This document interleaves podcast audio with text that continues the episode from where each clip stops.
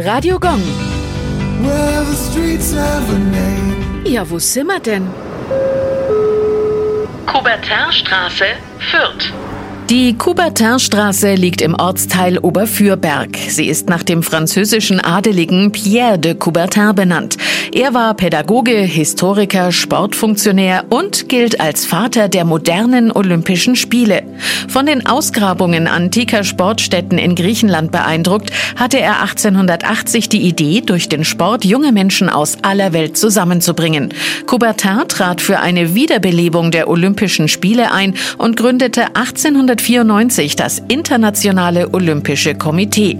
Zwei Jahre später fanden dann die ersten Olympischen Spiele der Neuzeit in Athen statt. Von Coubertin stammt auch das Motto Höher, weiter, schneller. Außerdem entwarf er die Olympiaflagge mit den fünf ineinander verschlungenen Ringen. Radio Gong. Well,